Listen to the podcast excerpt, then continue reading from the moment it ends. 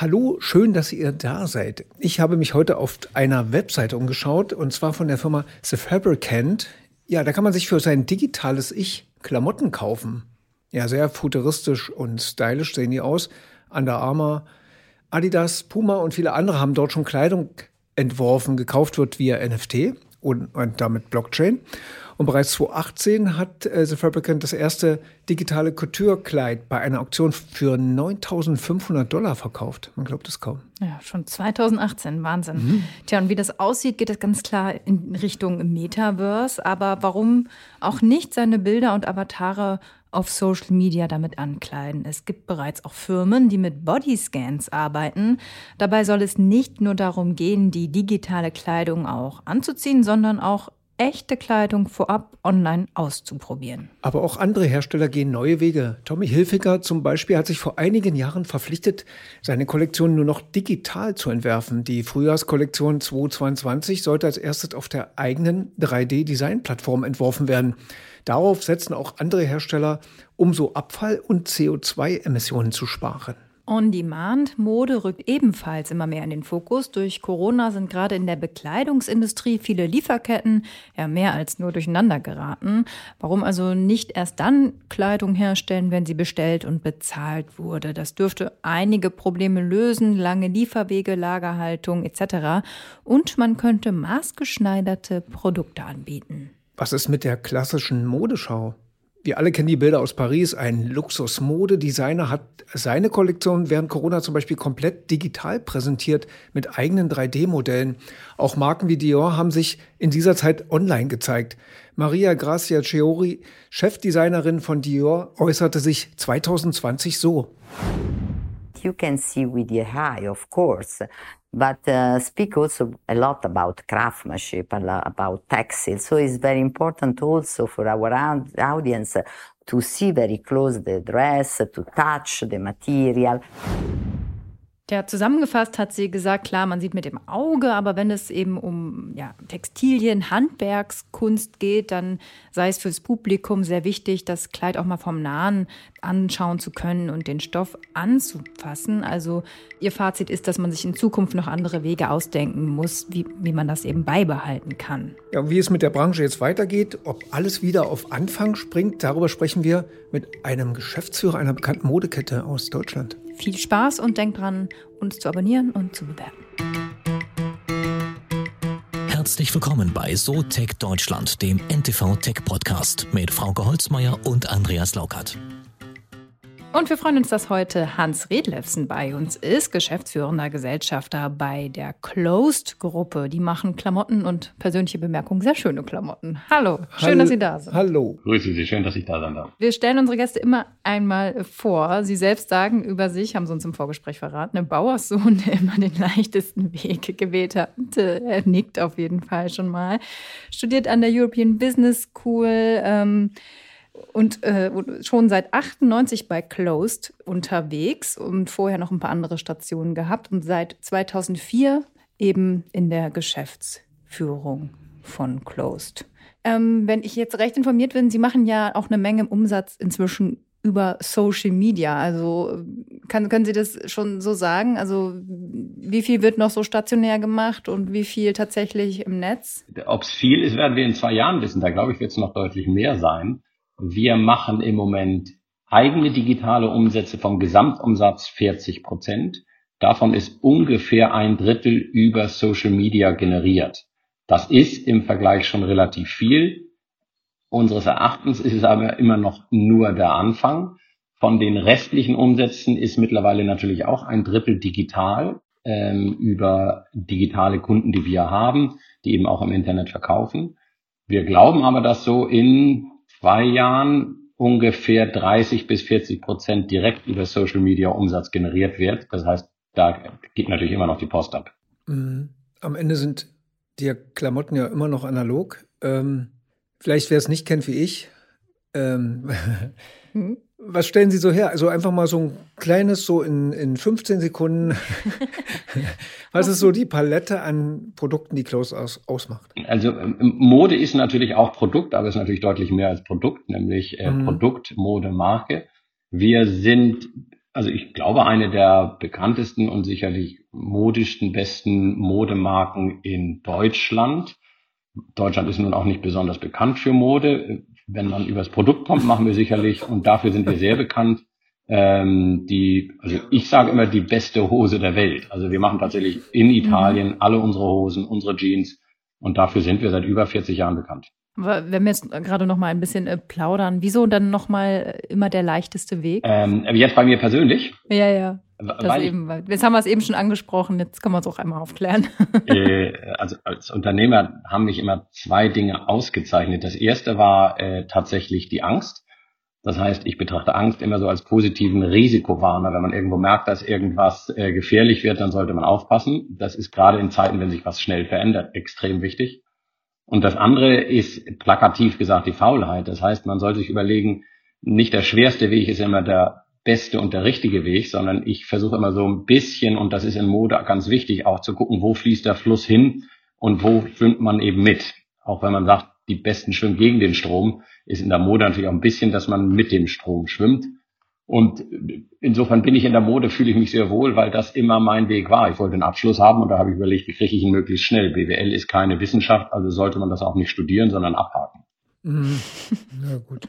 Okay, Journalismus auch nicht, aber. naja, BWL ist am Ende ein Dreisatz. Also viel, viel forschen kann man da nicht. Dann ist man in Volkswirtschaft oder solchen Dingen. Ja, dafür studieren das auch doch eine ganze Menge. Das stimmt, aber ich habe gedacht, das Studium ist die Zeit, wo ich äh, mich selber finde, Freunde finde, Netzwerk aufbaue und auch ein bisschen Spaß habe. Und da war irgendwie äh, London auch besser als Bayreuth. Ja, das gebe ich, da gebe ich Ihnen recht wahrscheinlich. Aber ähm, Modebranche und Digitalisierung und so weiter, muss man, kann man sagen, kann man behaupten, die Modebranche, die, die ist die Modebranche vor Corona und die Modebranche nach Corona? Kann man da so einen Cut machen und sagen, da hat sich doch sehr viel verändert durch die gebrochenen Lieferketten, durch den Irrsinn, der da stattgefunden hat? Ja, den, den Cut werden wir alle machen. Wir werden in Zukunft immer reden, vor Corona, nach Corona, weil Corona ja mhm. ein extremer Beschleuniger der sowieso schon absehbaren Entwicklung waren. Und wir sind da so gut durchgekommen, weil wir es vorher schon alles vorbereitet hatten und, äh, und das sich dann nur beschleunigt hat. Ähm, also insofern ja, vor und nach Corona. Mhm. Und bei Closed jetzt verbessert alles oder? super durchgekommen und äh, dadurch, dass Sie vorbereitet waren, wie Sie sagen, äh, war es dann optimal? Also am Anfang war das natürlich irgendwie wie eine, gegen eine Glaswand laufen, weil man irgendwie das, den Schuss nicht kommen mhm. hat hören und auch nicht wusste, was los war. Und dann haben wir eine Truppe zusammengetrommelt von jungen Leuten, die sich mit dem Thema beschäftigt haben. Da kam dann natürlich sofort, ja gut, wenn wir uns nicht sehen können, äh, wie können wir uns denn sehen? Und da war in allen Bereichen dann digital. Und Sie haben völlig recht, eine Hose muss man ja anprobieren, um zu sehen und zu erleben, äh, was das für eine Hose ist.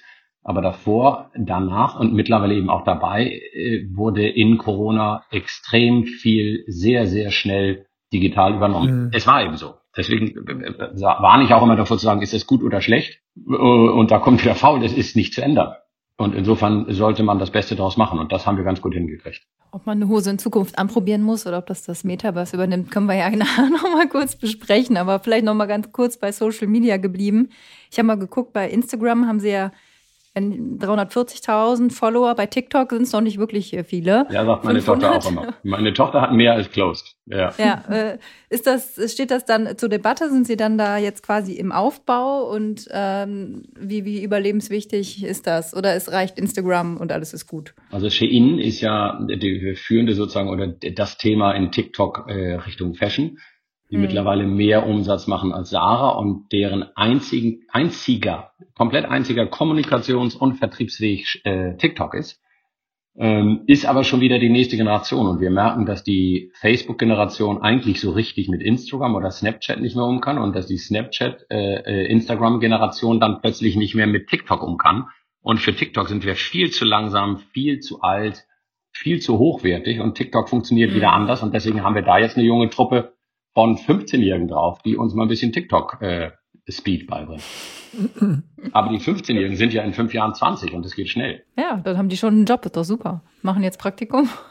Ja, das ist ja die eine Seite, dass, ähm, der Verkauf und, und wie man da, da steht. Dann gibt es ja noch die andere Seite, die Produktion und was sich da verändert. Da gab es ja, ich habe gelesen, Tommy Hilfiger hat zum Beispiel vor Jahren schon gesagt, sie, wir wollen nur noch die Koalition digital entwerfen. Äh, und dann gibt es das Thema On-Demand äh, Kollektion, also ich Klamotten nur noch auf Bestellung äh, produziere und so weiter. Wo, wo steht da die Branche? Ist da, sind da alle irgendwie anders unterwegs und die einen machen noch ganz herkömmlich und die anderen sind schon voll digital und äh, machen das schon? Ja, man muss immer einen Tick äh, differenzieren, was da äh, Kommunikation und Image ist. Da hat Tommy Hilfiger mal äh, sehr viel mit digitaler Kommunikation, äh, Kollektionsentwicklung gemacht. Hm. Auch äh, Burberry hat da sehr viel mit digitalen äh, Vertriebstechniken fortschrittlich gemacht.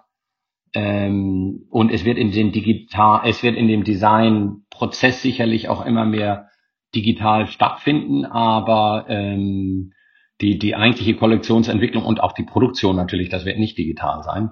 Ähm, in den Prozessen ja, aber in der Entwicklung nein. Das äh, haben wir auch uns jetzt schon mal überlegt, weil ja die künstliche Intelligenz überall jetzt kommt. Wenn man Aufsatz schreiben kann, warum kann man nicht auch eine Kollektion äh, durch mhm. künstliche Intelligenz entwickeln? Ähm, und wenn man einen individuellen Aufsatz schreiben oder Doktorarbeit schreiben lassen kann, warum kann man nicht eine individuelle ähm, äh, Kollektion designen lassen? Das bleibt abzuwarten, aber äh, kann sein, noch ist es aber nicht möglich. Aber hingucken muss man. Am Ende entscheidet natürlich immer noch der Käufer, aber auch der entscheidet natürlich immer mehr äh, über digitale Information in digitalen Blasen und alles, was dazu gehört. Ja, kann ja theoretisch sein, dass sich dann der Käufer irgendwie selbst mal was dann designt, vielleicht auf closed, äh, auf einer closed Grundbasis. Ja, das will er nicht. Das ist so immer wieder, das die Entwicklung der, äh, der Kunde, die Kundin und auch der Kunde will eigentlich von Modemarken, und das ist ja das Versprechen, was die Modemarken dann mitbringen, den Geschmack sozusagen sich kaufen. Und deswegen die gesamten äh, Entwicklung zur Individualisierung, die es immer wieder gibt, Golden Goose hat jetzt auch mal wieder was, das ist Kommunikation und Image, um das Individuum in den Vordergrund zu stellen. Aber die Mode selber wollen die Kunden von den dann angesagten Modemarken vorgeschrieben haben. Dass die Kundin dann in den Laden mhm. kommt oder auch ins Internet kommt und sagt, ach, guck mal, immer mein Geschmack. Das ist äh, Teil der Show. Also so sind wir dann individuell und ja. trotzdem gleich. Ja, ich hatte aber gelesen, es gibt, ich weiß gar nicht, ob das ein Deutsch ist, und Jona heißen die, die wohl eine KI angesetzt haben, basierend auf Vorlagen, die es schon gibt, äh, in, also neue digitale Vorschläge macht. Das kann ja ein, Hilfsmittel sein, auch für Designer. Oder sagen, wir hätten gern das, mach mir doch mal ein paar Varianten für ein Produkt und dann gucken wir uns das mal an. Das kann ein Hilfsmittel sein, aber unsere Kunden und ich glaube auch, also bis sehr weit unten in, in, in der Preispyramide wird immer sagen, nein, sie wollen etwas Entwickeltes. Sie wollen etwas, wo eine Designintelligenz, und zwar natürliche Intelligenz, wo äh, ein Karl Lagerfeld durch alle Ebene äh, etwas äh, modisch Geniales, Schöpferisches äh, gebracht hat. Und äh, insofern, wenn man sagt, nein, das hat ein Computer entwickelt, dann äh, äh kommt das in Richtung Robotermode und das wird dann im Zweifel nicht attraktiv oder charmant für den Kunden, die Kundin sein. Geht dann mhm. zu sehr in Richtung Produkt. Da sehe ich's. Aber bei mhm. Design, Mode, Marke nicht. Wo sehen Sie denn so die Modebranche in Richtung Metaverse? Das ist ja auch ja so ein Hype-Thema, vielleicht im Moment auch noch viel Marketing auch drin. Aber bei der Fashion Week in Berlin gab es jetzt auch ein Metaverse, wo Labels irgendwie sich virtuell äh, gezeigt haben und wo dann irgendwie diskutiert wurde etc. Also sehen Sie sich auch schon äh, virtuelle Sachen kaufen oder man verbindet es dann doch wieder mit der realen Welt. Aber ist das, ist das was, wo Sie intensiv draufschauen? Wir hatten ja mal dieses Second Life vor ein paar Jahren, wo auch alle sagen, ja, wo, wo Coca-Cola eine Abfüllanlage hat, jetzt müssen wir auch einen, einen, Laden in Second Life machen. Ich glaube schon, dass wir virtuelle Realitäten äh, für uns annehmen werden und auch dann in dieser Virtualität gut aussehen wollen. Und insofern wird es auch in einer virtuellen Realität, und dahin läuft es ja, diese Verschmelzung, und das sieht man ja bei den Kindern immer weniger, dass der Unterschied zwischen Virtualität und Realität äh, verschwindet. Da werden sie gut aussehen wollen und das wird dann mit Mode und Marke auch kombiniert werden. Das wird noch eine Weile dauern, wie schnell das geht, wissen wir nicht, aber es wird kommen. Ähm, also die, diese Verschmelzung, als meine Tochter, und ich glaube, sie war acht, Siri fragte, Siri, wie ist das eigentlich, wenn man verliebt ist? Da dachte sie, sie spricht mit einer reellen Person. Und das ist so ein bisschen für mich das Beispiel, dass die übernächste, nächste Generation zwischen Metaverse gar nicht mehr unterscheiden wird, sondern die werden als real virtuelle Person äh, sein und dann auch Mode kaufen wollen, klar. Aber ist das für Sie als Marke Closed wichtig, da so First Mover zu sein? Oder äh, schauen Sie sich das dann angesettelt, dann, wenn Sie auch keine Angst mehr haben müssen und sagen dann, okay, jetzt, jetzt passt's, äh, ist jetzt irgendwie etabliert, jetzt kommen wir auch. First Mover nicht. Ähm, Im Moment ist das noch sehr viel Image. Wenn also Gucci äh, in irgendeinem Minecraft-Spiel eine Kollektion entwickelt, dann ist das Kommunikation und, äh, und noch nicht reale Virtualität. Aber ähm, im Moment beschleunigt sich das eher wieder. Im Intro hat man das erwähnt, äh, The Fabricant, das ist so eine Webseite, wo man digitale Kleidung kaufen kann, per NFT, per Blockchain sozusagen. Das mag ja das eine sein, da hatten Sie ja gerade zu Recht gesagt, dass, ja, das wird kommen oder wie auch immer, Avatare und überall, wo man sich dann kleiden möchte. Aber wir hatten das letztens im Gespräch mit der Buchbranche. Da macht auch einer über NFTs ähm, sehr exklusive Bücher oder Sachen, die Autoren eben gemacht haben. Äh, könnte man sich nicht vorstellen, dass zum Beispiel ein Designer ein exklusives Designstück, äh, Hose XY oder so, dann entwirft. Das kauft man dann erstmal digital und kann sich dann selbst überlegen, was mache ich damit? Ja, Lasse ich die in Produktion gehen? Mache ich damit irgendwas anderes? mache ich eine Ausstellung drüber?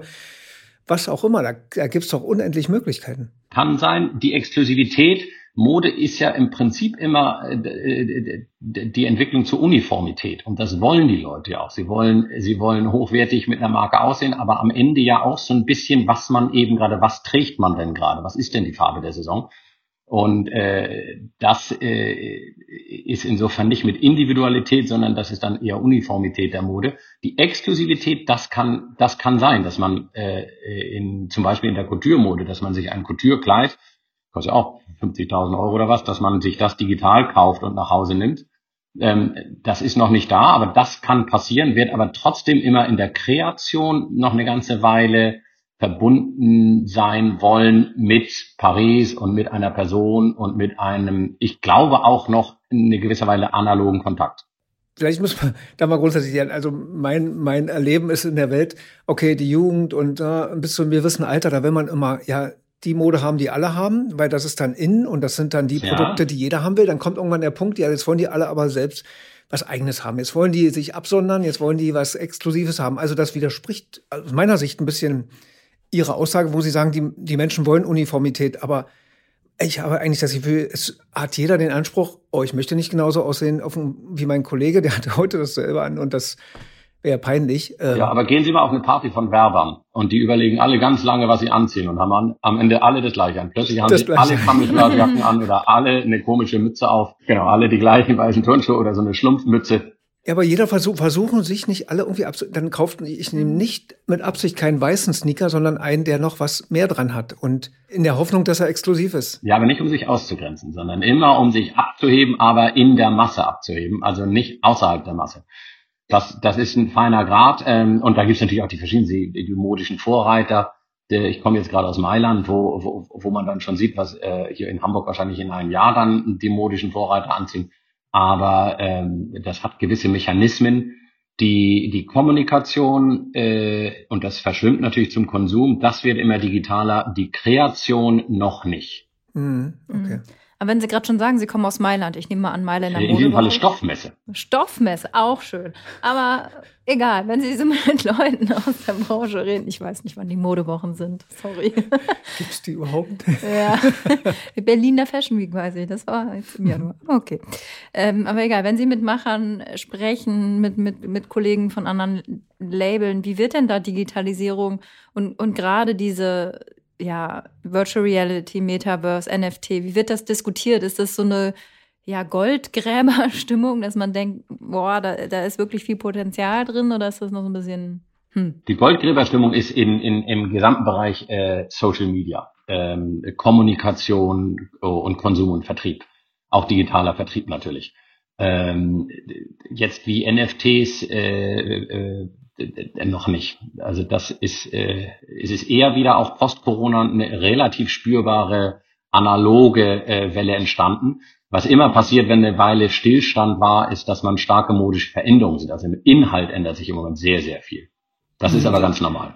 In, in einigen Branchen gibt es den Begriff der letzten Meile. Ist da auch noch ein Punkt, ähm, den Kunden besser zu kennen, zu personalisieren? Also ich könnte mir vorstellen, in jeder Hose ist ein QR-Code und dann kann er sich sofort quasi damit ausweisen und, und, und?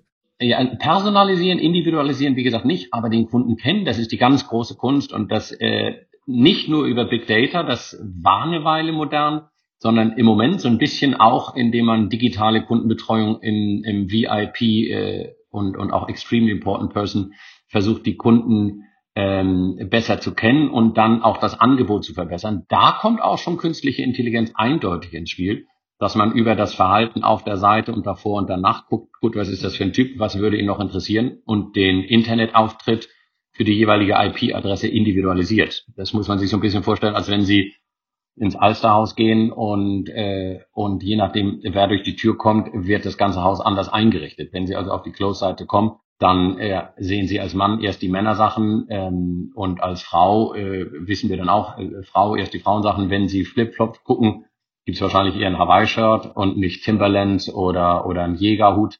Also da wird schon viel im, im An Ansprechen und im Betreuen, Begöschern der Kunden äh, gemacht. Das machen wir auch. Und es gibt einen Unterschied zwischen very important persons und extremely. Very.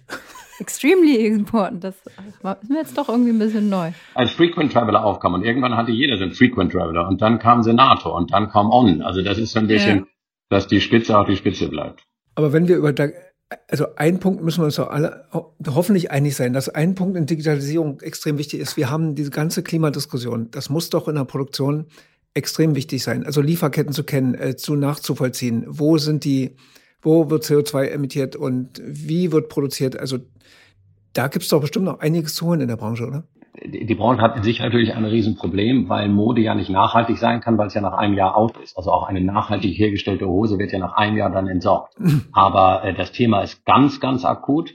Ähm, ganz, ganz wichtig äh, bei uns ist die Kreislaufwirtschaft. Deswegen mach aus einer alten, dann nicht mehr so moderne Hose wieder eine neue moderne Hose ähm, und produziere nur das, was du wirklich verkaufst, damit du keine wahren Überhänge hast. Das ist gerade in unserem Segment extrem wichtig und dann digitale Analysen, digitale Vorhersagen, künstliche Intelligenz über Konsumerverhalten. Das äh, kommt rasant. Aber das ist alles ein bisschen im Untergrund oder im Hintergrund. Oder Secondhand auch, oder? Also Secondhand hat das Problem der Prozesskosten, dass äh, dadurch, dass ja Mode, vor allen Dingen exklusive Mode relativ teuer ist, dann natürlich auch relativ schnell an Preis und Wert verliert, dadurch im Secondhand-Bereich äh, dann nicht mehr so attraktiv ist. Und Secondhand, wenn es eben ein, zwei Jahre alt ist, dann ist es im Zweifel keine Mode hm. mehr, sondern nur noch eine Hose. Hm. Ja, okay. Also das ist bei uns spezifisch sehr schwer. Und bei den niedriggenrigeren, ähm, die produzieren halt so günstig, dass sich Secondhand von den Prozesskosten nicht lohnt. Also im Moment gibt's da noch nicht wirklich was, was funktioniert.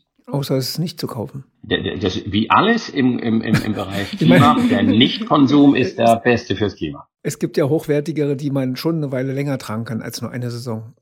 Ja, und, aber in, in, in Modemarken erkennt man. Und gerade wenn, wenn äh, zu viel produziert wurde, wir haben jetzt durch Corona relativ hohe Überbestände in der Branche aus Frühjahr Sommer 22. Sie werden sehen, dass in Frühjahr Sommer 23 mhm. plötzlich ganz andere Dinge modern werden, damit ja nicht noch das alte im Jahr später weiterverkauft werden kann. Aber jetzt so künstliche Intelligenzen, um ja Prognosen zu machen, nutzen Sie die, die bereits? Und äh, kann man kann man irgendwie eine Zahl nennen, sage ich mal, um wie viel Prozent sind dann Überproduktionen oder Überbestellungen runtergegangen? Wir haben sechs Prozent optimaler und wir sind mit, das ist natürlich am Anfang und das ist so semi selbst gestrickt, aber ähm, das ist ein, ein kleines Hamburger Startup, mit dem wir das machen, wo mir der Name nicht einfällt, aber die, die machen das mit uns und die äh, sozusagen aus dem Rückblick geben die uns einen kleinen Ausblick über die und über unsere Kunden und unser Verhalten. Also Spielen Prognose. Das ist so ein bisschen Prognose, genau. Mhm. Und On Demand ist kein Thema? Zu sagen, also nah dran vielleicht an Bestellung. Also, dass ich so flexibel bin in der Produktion, dass ich sage, ich biete euch mal eine Kollektion, Stückzahl X und wir sind aber in der Lage, innerhalb von zwei Tagen zu produzieren. Sie produzieren ja immerhin viel in Italien. Da 80 Prozent in Europa, oder? Wie war das? Also wir haben 30 bis 40 Prozent ist On-Demand. Wir produzieren 60 Prozent vor und 30 Prozent bis 40 Prozent ist dann reaktiv. Okay. Auch dadurch haben wir weniger Überhänge als andere. Und das geht noch besser oder ist da die Grenze, sind da irgendwo natürliche das Grenzen? Es geht in zwei Richtungen besser. Es geht natürlich schneller, wenn wir unseren Kunden besser kennen, also näher an Kunden und das ist digital. Und mhm. äh, digitale Produktionsprozesse, also schneller produzieren, schneller liefern, äh, äh, da auch noch viel. Dadurch, dass wir nah produzieren, sind wir schon relativ schnell. Und wir haben schon vor, also vor Corona, vor drei oder vier Jahren haben wir gesagt, Global means local. Das war, nee, acht Jahre. Ja, da haben wir schon gesagt, ähm, eigentlich macht das uns nur klar, dass, ähm, dass man, selbst wenn man eine globale Marke ist, man muss nah an dem Verbraucher produzieren. Wenn wir jetzt in Amerika wachsen, werden wir im Zweifel auch mal in Amerika produzieren. Das heißt, wo überall ist Closed unterwegs? Im Europa. Im Wesentlichen in Europa. In Amerika wachsen wir sehr schnell. Ja, da habe ich gelesen. Wurde ein neuer Laden aufgemacht. Was heißt wie nah? Wenn ich jetzt an Trigema denke, der ja immer damit wirbt, dass er hier in Deutschland produziert, ist Deutschland ein Produktionsstandort noch? In Oder Deutschland gibt es im Prinzip keine Produktionsstandorte, deswegen können wir es nicht. Es gibt aber im Moment viele, die in Europa in die Produktionsstandorte investieren, unter anderem auch die Chinesen. Aber nicht in Deutschland.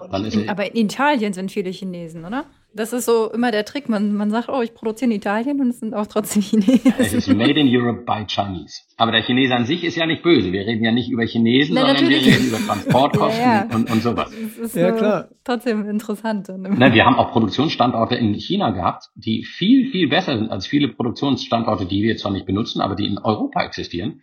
Aber das Made in China, das hat im Moment gar nichts mit dem Klima zu tun, äh, Klima zu tun, sondern das ist das Russland folgende China-Bashing. Mhm. Ähm, das kommt auch auf und da haben wir Glück, dass wir in Europa produzieren.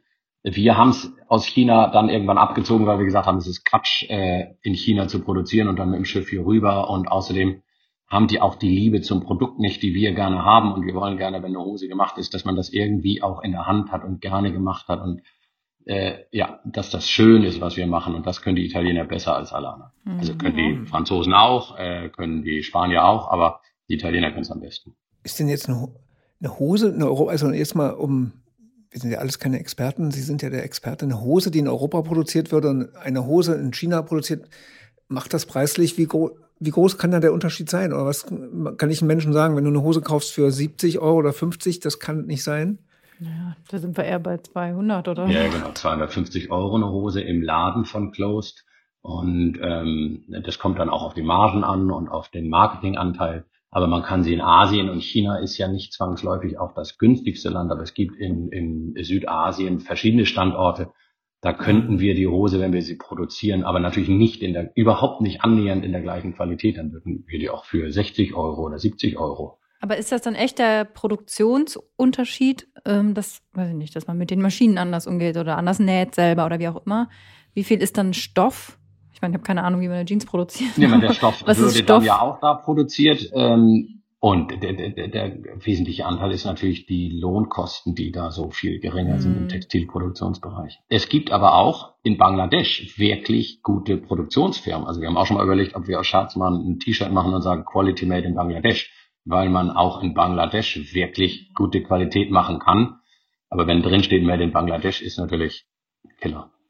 Ja, könnte marketingtechnisch nach hinten losgehen. Ja, und deswegen ist auch das ganze Labeling im Fashion-Bereich so nach hinten losgegangen und äh, Made in Italy ist viel besser als jeder grüne Knopf, den, bei, äh, den man bei Kick findet.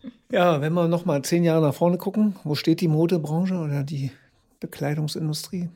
Auch in Sachen Digitalisierung. Also sind wir da Schritte weiter? Wir bleiben ein Herdentier und wir bleiben individuell, aber die Schnittstellen zwischen Konsum, Kommunikation und Information werden viel, viel weiter verschmelzen. Geschwindigkeit nimmt zu. Schnell ist nicht genug, es muss immer jetzt sein. Und äh, das sehen wir, dass die, die digitale Welt, Metaverse ist jetzt von, von einem Konzern ein, eine Prägung gewesen, ähm, aber das war ja vorher schon so, dass, äh, dass die Kiddies zwischen Social Media, zwischen Freunden und, äh, und virtuellen Bekannten nicht mehr unterscheiden. Das wird die Normalität sein. Also ich glaube, in zehn Jahren reden wir nicht mehr über die Digitalisierung, sondern dann leben wir, kommunizieren wir und konsumieren viel mehr gleichzeitig und komplett digital. Also auch wenn man in einen Laden geht, wird das natürlich digital äh, begleitet sein. Und der Unterschied zwischen einem Laden gehen und digital in einen Laden gehen wird natürlich auch immer weiter abnehmen. Und wird dann irgendwann mal meine Hose mit meiner Waschmaschine kommunizieren und äh, sagen, nimm mich bitte wieder raus, ich passe da jetzt gerade nicht in die Buntwäsche, die da noch drumherum liegt. Oder, oder, also das wäre noch so ein, ich stehe immer davor, oh Gott, machst du jetzt alles darin, am besten alles rein, 30 Grad und auf Wiedersehen. Ähm, ist ja nicht so gesund immer für jede Hose oder für jedes Nein, Teil. da wird natürlich sehr, sehr viel zur Waschmaschine, weiß ich nicht. Da ist Dyson im Moment führend, aber auch Miele sehr, sehr weit, äh, indem die Waschmaschine erkennt, wie das, äh, wie das, äh, wie die Klamotte gewaschen werden muss. Das kann man über RFID oder auch über QR-Codes machen. Die QR-Code-Technologie entwickelt sich im Moment äh, zur neuen, jetzt schon da äh, Normalität. Das mhm. wird, äh, das wird viel an Datenfluss, Kommunikation, zielgerichteten Vertrieb, kenne deinen Kunden und sowas ändern. Also ja, da kommt noch ganz, ganz viel, aber es ist toll. Ja, es wäre wünschenswert. Ja. Wir haben zum Abschluss immer eine Schulnotenfrage. Und wie digitalisiert ist Ihre Branche, wenn Sie dem Ganzen eine Note geben müssen? Also jetzt nicht wie, wie toll closed ist, sondern so insgesamt. Also ich glaube, die, die Modebranche ist tatsächlich äh, ähnlich wie, also nicht so weit wie die Musikbranche, aber hinter Musik relativ, relativ weit auf. Also zwei Minus würde ich der Modebranche geben. Und das ist von den Konsumenten getrieben, ähnlich wie bei der Musik. Hans Redlefsen, Dankeschön. Ja, vielen Dank. Ja, sehr, sehr gerne.